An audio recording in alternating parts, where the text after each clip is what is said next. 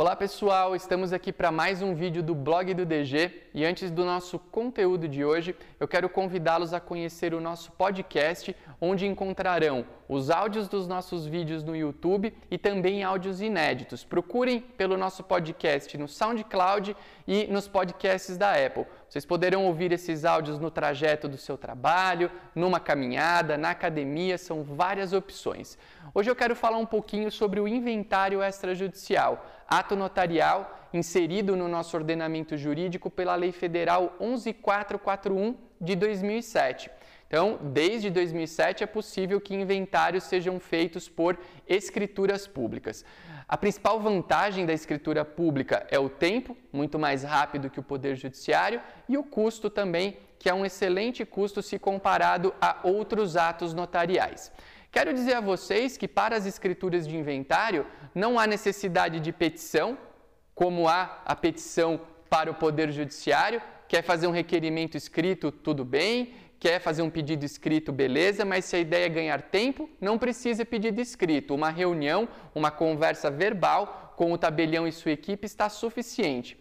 E digo também que quaisquer bens podem ser objetos de inventário: imóveis, móveis, automóveis, dinheiro em conta, cotas de empresas. Falo isso porque muitas pessoas pensam que as escrituras só podem envolver a transmissão imobiliária. Mas não, as escrituras têm um universo de utilização enorme e, no caso do inventário e outras escrituras, quaisquer bens podem estar inseridos no corpo desse ato notarial. Hoje, o inventário extrajudicial está previsto no artigo 610 do Código de Processo Civil. Esse artigo, dentre outras informações, traz os requisitos básicos para que um inventário possa ser feito no tabelião de notas. Quais são esses requisitos? O primeiro, que as partes sejam capazes e concordes. Falo em em, em capacidade e não em maioridade. Menor emancipado pode participar do ato notarial. A concordância é pressuposto de qualquer ato notarial. Segundo requisito, é necessária a figura do advogado. Aliás, aproveito esse momento para dizer que não há concorrência entre cartórios e advogados. A 11441 é um benefício para o advogado porque possibilita ao mesmo resolver os seus casos de maneira muito mais rápida.